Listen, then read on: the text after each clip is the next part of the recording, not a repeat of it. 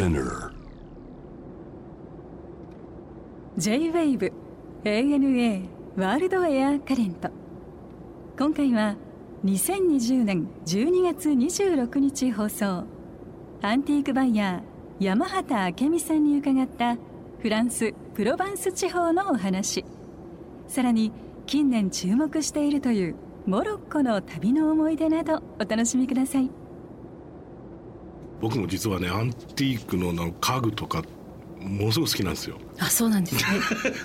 まあそもそもやっぱりバイオリンをねあ。4歳から弾いてるでしょ？バイオリン自体がもうアンティーク。バイオリンってのはもう僕の使ってるのもやっぱりせ今作ってるの1840年のものかな。でも古いものになると1600年代ぐらいのものから。1600年代からまだ弾けてるので、はい。やっぱりこう古いその木のものとかをなんか手入れしながらやっぱりこうっていうのをやっぱりちっちゃい時からずっとやってるでしょ、はい。逆にこうバイヤーさんとしてアンティークバイヤー。はい。こういう、まあ、いろんないろんなものがあるじゃないですか、まあ、家具を専門にされてる方もいるし、あくみさんは割とこの食器とかですか？多いのは。そうですね。私はもうテーブル周りがほとんどで。うん。お皿とかでも、今日もいろいろお持ちいただいたんだけど、まあチラチラっと今見てるだけでもまあ素敵な風合いというかこれは随分とまた時の経ったものですかこれ？そうですね。1700年代後半から。マジですか？そうですね。私大体100年から200年ぐらい前1840年からはいはい。1880年代のものがすごく好きで、うん、すごいね。でもそういうの残ってるのをまたたくさん探しに行くのも大変だと思うんですけど、まあ、ヨーロッパの人みんなでも好きじゃない。そうですね。みんな好きね、だとあ思います、のすごく大切に家に残ったものっていうのもあるし、はい。あと僕なんか今ねそうだな13年になるのかなロンドンに住み始めて、はい。飲みの市みたいなのだけじゃなくて、はい。テレビの番組とかさアンティークのものをずっとオークションで「はい次はい。はい次これ」っつって 永遠とやってるわけ。そうですよね。これ日本だとなかなかないなと思って見てるんだけど、ないですね。フランスだと毎月あのアンティークの出店情報だとか、はい。そういったこう売り買いの情報だとかいろんなことをこう集約した本も出ているんですね、何十年も毎月 日本では考えられないそうですね、もう食器なんかもでもやっぱりこうガラスの雰囲気とか、はい。まあその焼き物もそうですけど今とやっぱり全く作り方も違う。全然違いますね。違うね。そのクオリティの良し悪しはいろんなものがあるだろうけれども、でもやっぱりその200年残ってるものっていうやっぱりいいものだろうしね、みんなが大切に使ってるものだからこそっていうのもあるでしょうし。そうですね。実際に使って残されてきたものと、例えばお城だとか財力のある人のお家だとか、そういった方たちが持っていた納屋からうん。まとめて出てきたっていうのをやっぱりこうフランス人のディーラーさんたちがいろんなこうコネクションを使ってうん。集めてきたものを、うん。私が行くところはもう最近はもうプロフェッショナル用のマーケットが専門になったんですけれども、はい。そういったところにこうプロがプロに売るうん。すごい真剣勝負のうん。場なんですけれども、そういったところでもいろいろ探してくるのとやっぱりネゴシエーション、なるほど。交渉するのが本当に楽しいです。ああそう。えもともと一番初めは、はい。それこそなんかストリートのそういうので見見てみたいなところなんですかきっかけは？そうです。もうあのーまあ私もともとフランスバカというか中学生の頃からうん。雑誌で見るパリジェンヌだとか、はい。まあ、高校生リセーヌのファッションが好きで、それで就職したのがアニエス・ベイという。アニエスにいらっしゃったの？そうなんです。あなるほど。もう。ゴリゴリだ。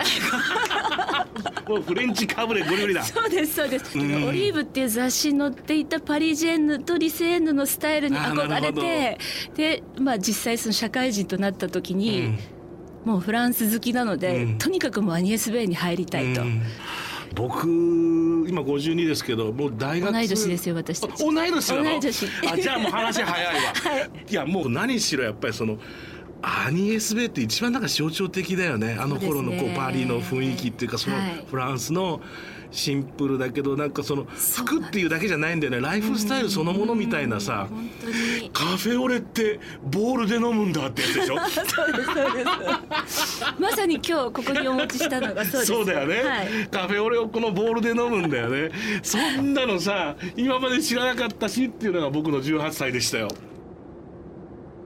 これはリルシュルラソルグ？そるそうです。リルシュルラソルグっていうこれどんな町えっとまあ、このソルグ川っていう川がこう四方にこうてか川の真ん中に町があるようなところなんですがもともとそのプロバンス地方というのはえ1960年代ぐらいからはい。多くのパリジャンが、うん。まあ、プロバンスのあの太陽だとか気候と、あと農家の人たちの暮らしに憧れて、裕福な人たち、うん。財力のある人たちが、うんたくさん別荘を持つようになったんですね。うん。まあ、もちろんそのお城だとか、うん。そのもっと古くから歴史のあるような館みたいなものはたくさんあったんですが、一般的な人たちがでも財力がある人は一般的とは言いにくいかもしれないんですけど。いやわかる。でも城買っちゃう人いるもんね。ね、そうですよね。そうそう。結構安くっていうか。ねいやもちろん高いよ。でもいやえこんなので買えるのって感じなんですよ。そうですね。ねあの夜マナーハウスで買うのとか、あのキャッスルも。ただ維持費がすごいって。初めに買ったお金のその同じぐらいやっぱりランニングコストが1年同じかかるって言ってたな。うんだから 2, 億で買っても 1, 1年で2億ずつかかっていくみたいな。それで大変だっつってたみんな、でそういった人たちがやっぱりこうインテリアを自分のスタイルにしたいっていうふうに考えた時に、うん。すごくこうインテリアのニーズが高まったので、はいそれで1970年代からうん。このリルシュルラソルグというこの町というか村なんですけども、はい。そこにアンティークのショップの集積となる、まあ、モールというか、まあ、フランス語だとビラージュ村ですね。村ね。アンティークビラージュが多くできるようになったんですね。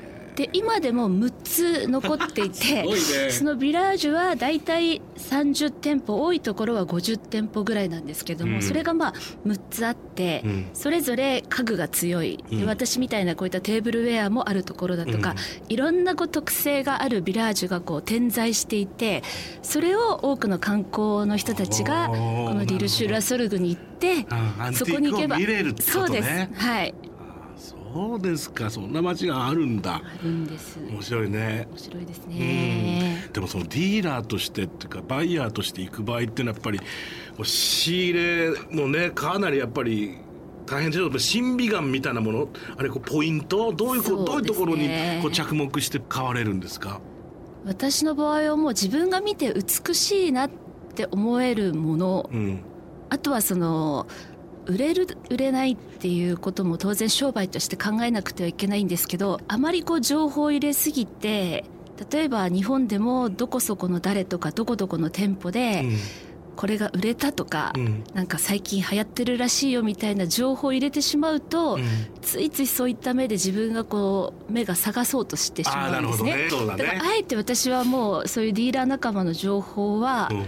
SNS も含めてあまり入れないようにして、あなるほどその誰がどうじゃなくって自分自身が好きで綺麗だなと思うものを伝えたいなっていう気持ちは常に忘れないようにしてるんですね。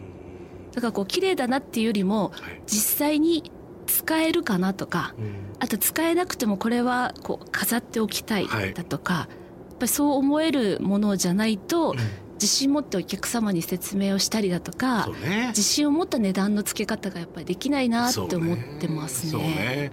あの器とかだったらさ本来ならこれはスープを飲みますよって言ったって、い、やいやじゃなくてキッチンでつダイニングで使うんじゃなくてリビングに置いて少し何か小物をこう飾ったりするっていう、全くほら用途が変わるものもあるでしょ？そうですね。今の使い方ってさ、はい。こうインテリアとして特にアンティークのね食器なんかは。むしろ用途を変えた、そうだよね。私だったらとか、ね。日本だったらっていうことを提案することがすごい楽しいんですよ。でそれによってお客様がすごく喜んで、うん。後からこういうふうに使いましたって写真を送ってくださったりだとかあとは私はこういうふうに使いましたっていうふうに教えてもらったことが、うん。今度は私が別のお客様に、うん。こういう使い方もあるんですよっていうふうにこう新たな提案がこうどんどんどんどんこうつながっていくっていうのはなんか醍醐味だなって思います、いやいいね。このボールとか僕だとスタジオに置いてポップに入れるもんパワーってあそうです。あの、ね。玄関先にね。とか、スタジオだとか自分のそうそうなんかこそう気に入りの場所に置いておくとかそう。いいですよね。そう。でそれ香りをねつけてファーってこうやって素敵だろうなと思うし、ワインやっぱりす飲んじゃいますよね。そんなフランスにしょっちゅう行かれてたら。もうお水代わりとは言わないですけれども飲みますね。お水より安くても美味しいやつあるもんね。とても美味しいし種類も たくさんですし。うん。でもこの美味しさに目覚めた街ってのは何？これはパリとかじゃなくてってことか。やっぱりプロバンスで私はそのアビニオン今でもアビニオンという、うん。パリから2時間半ですかね新幹線で、そこを拠点に動いてるんですけれどもちょうどもうどれぐらい前でしょうね。27歳ですから。四半世紀ぐらいうん。前の時にやっぱりこのプロバンスを旅した時に、はい。アビニオンを拠点に次なる町がタクシーで20分ぐらいのタベルっていう町だったんですね。タベルっていう町が、まあ、ワイン畑の中にポツンとある宿とレストランだったんですけど、うん。で実はその時初めてのワインだったんです。ほうそれまでこういろいろなお酒の機会があっても、ワインを飲む機会は一度もなかったんですけども、まあ勧められたワインの美味しいこと。なるほどなるほど。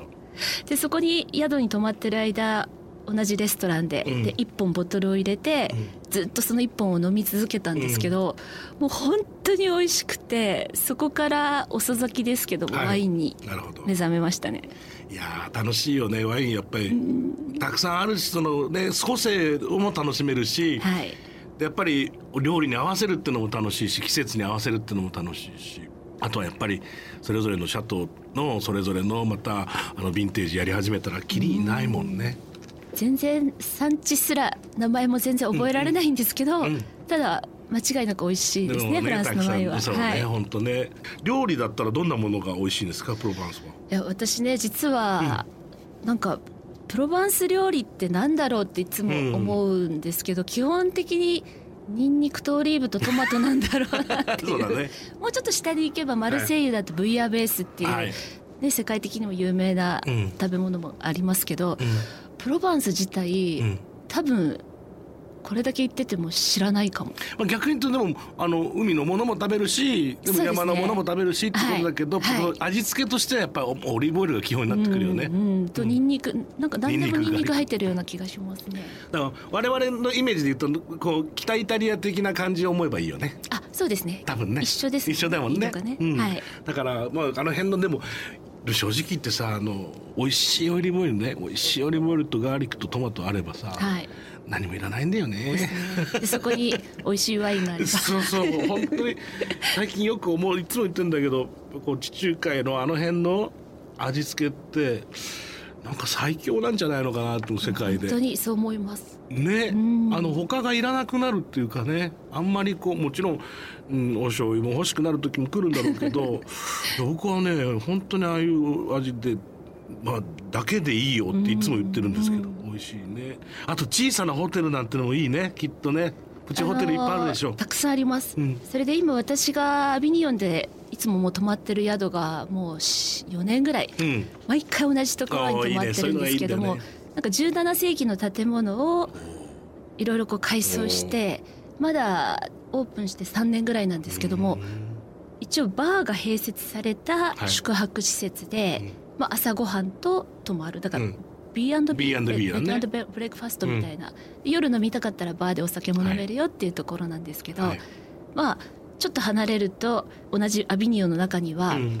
もともとお城だったところをうん。ホテルにしたりだとか、大きいところからちっちゃいところまでいろいろありますね、うん。郊外に行けばもっとたくさん魅力的なシャンブルドットっていうのがねやっぱり、はい。ベッドブレイクファストうん。フランス語だとシャンブルドットと同じ意味合いなので、ね。たくさんあります。あのそれぞれが勝手に作ってるから個性的なプチホテル本本当当に。いっにぱいあるよね、はい。全然路線違うんだけどみたいな ね。そうですね。モロッコはいつぐらいから行かれてるんですか？モロッコは2018年の4月ですね。私誕生日が4月なんですけれども、なんかちょうど50歳の節目をうんうんうん。どこで迎えようかなって考えた時に、うんちょうど1年ぐらい前からインスタグラムで見るさまざまなこうモロッコの情報インテリアだとか、はあとはいろんなこうインテリアショップでモロッコ雑貨が多く見受けられるようになった時に、うん。ちょっとモロッコに行ってみたいなっていうところから始まってそれでここ3年ぐらいの間にもう10回行きました。10回、はい。これは完全にハマってるってやつですね。そうですね。ハマっちゃった口ですね。本当でもまあ都会としても楽しめる街はいっぱいあるし。そうですね。私でもね実はマラケシュしか行ったことがなくて、うん。それ以外のもっと有名うなん観光地だとかたくさんあると思うんですけれども、うん。パリから一番行きやすい街がマラケシュなんですね。飛行機もたくさん飛んでますし、ね。てかまあパリのその要するにねそれこそ貴族たちとマラケシュの関係は本当に、ね、そうですよね。沖縄行くみたいなもんでしょ、はい。東京からはい。行ってみればね、はい。だからその歴史も長いだろうし、それ文化もねとってもこう交流があるし、ね。フランス人が作った街ということもあるだろうし、やっぱり食器いっぱい見られるんですか？随分と風風合いは違うでしょでも。えっとメイドインモロッコの古くから伝わる伝統的な陶芸品もたくさんあるんですけれども、うん。私はそのフランスアンティークのバイヤーとしてうん。一つずっと着目していたのが、はい。フランス統治時代にうん。メイドインフランスで作られた器が数多くモロッコに渡っていると。渡ってるでしょうね。はい。それらを掘り起こしたいっていう気持ちがすごく強かったので、うん。その2018年の春に行った時に泊まった宿の人とか近くの古道具屋さんの人にいろいろ聞いて、うんそういうものが売ってる場所をとにかくこうリサーチするっていうところから始まったんですよね。うん。でその半年後にうん。2018年の11月にまた2度目で訪れたんですけれども、えでその時にいろいろ聞いた情報からえうん。今この目の前にあるここのボールがメイドインフランスで1880年代に作られてその当時にモロッコに渡ったボールなんですよ。はっていうふうに要はフランスで作られたものなんですけどあくまでももう輸出用なので、あうん。モロッコのようなちょっとこそうねニュアンスの佇まいだよね。そうですそうです。そこちら以外にもいろいろこう例えばモスクのうん。絵が描かれたものだとか、うん。あとは国旗が月と星がうん。モロッコってついてますね,、そうね。そういったモチーフのものが描かれていたりだとか。はそのフランスで使われていたものをもちろんモロッコにこう輸出したしたものも多いんですけども、あうん。あくまでもモロッコ用に作られたものうん。がすごくこう絵柄が面白いんです。面白いね。そういうなんか文化の交流みたいなことだよね、はい、そうですね。面白い。でも今はなんかセンスのいい宿とかも増えてるんですって？そうなんです。あのリアドという昔の邸宅ですね、お庭付きのお家を結構そのモロッコ人の人たちが自分たちのスタイルでうん。こう修復だとか改装して一般のいわゆる観光客への宿として運営してる宿も多いんですけどもうん。実はヨーロッパの特にフランス人はい。ベルギー人イタリア人スイス人の人たちがうん。モロッコに移住したり、はい。行ったり来たりの生活をしながら、そのリアドを改装してあっていうのがすごくおしゃれなんです。ああのそれこそサンローランだよねそうですね。ねイブ・サンローランがさ、あのほら青い家でえっ、しょ、とマジョレール庭園ですね。ねはい。綺麗だよなあれすごい綺麗です。もう言葉出なかったあれ見た時は行かれました？うん、はい。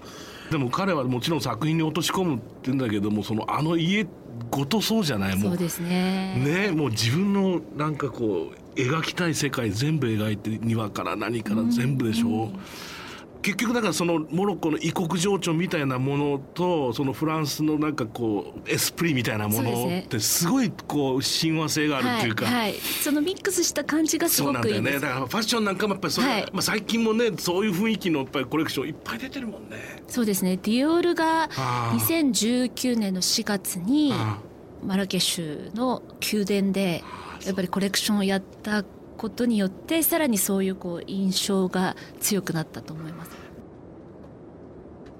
こうやってでもあの明美さんみたいに同じところを何度も何度もやっぱり旅する人ってい。るじゃない、僕もそうなんですよ。どっちかっていうと。もちろんいろんなとこ行ってみたいなってあるけど。開拓しないんです。だっていやもうねロンドンも10 13年間になってるけど、初めは旅だったわけだけどやっぱり住んじゃうとかさ、はい。気に入ったらやっぱりそこのことをもっと知りたくなるっていう方が一緒ですね。その方が気持ち的には大きいですよね、はいはい。うん、だからバカンスで行くところも大体いつも決まってるし、だから好きに行ったらまたあそこ行きたいねってなるよね、きっとね。そうですね。うん、もっとどうですか？旅のもっといくつか挙げてくださいと言ったらどんな感じになります？もう初めはもう好奇心があって、そこを観光してっていうことが一番だと思うんですけど私はそれをいずれ仕事につなげたいっていうふうにやっぱり考えちゃうんですね。その特に自分がそのテーブルウェアが好きでいろいろこう見方も、もしかしたら人とはちょっと違うかもしれないんですけど、現地で実際にその宿で使ってるもの、あとは行ったレストランで見たもの、そういったものがすごく魅力的に感じられたら、それを今度自分が自分の審美眼のもと仕入れをして、多くの人たちにやっぱりこれを伝えたいっていう なんかそういう気持ちが強くなるので、やっぱり観光で訪れた先にはこれを扱う仕事バイヤーになりたいってやっぱり常に思ってますね。いいねいやもうそういう勝負なんですよ。多分もう見方がちょっとついついそういう思考になっちゃうんだと思います。まあね今はとにかくちょっとコロナがねこれありますんで、はい、なかなか旅には行けないんですけど次行きたいところはどこですか？やっぱりフランスですね。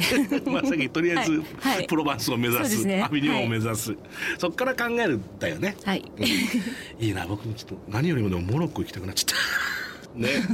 このモロッコのこう食器今いくつかありますけど、はい、これまたこれ木みたいなやつこれ何なんですか？これはあのアプリコットあん。ずの木を職人さんが削り出して作ったものなんですけれどもこれはあのいろいろカトラリーだとかこれはもう何用ですかって言わ言ってもこう分からないようなこう、うん、木のトレイみたいなものなんですけども、うん、このアプリコットの木って、まあ、モロッコはにはたくさんあるんですけれどもまだまだ日本で紹介されてる場所が少ないので、はい、ちょっとその間に入って職人さんとこうつなげてくれる人とのやり取りを今実はしていてあの今度モロッコに行く機会があったら実際職人さんに会って、うん、こちらからこういったものを作りたいっていうこう形を完全こう山畑明美のエクスクルーシブとして、うんうん、あの作ってもらう話を今進めています。あいいね。だってこの人は想像つかない使い道がいっぱいあるからね。そうなんです。うん、でただあの向こうのそのモロッコの人曰く、はい、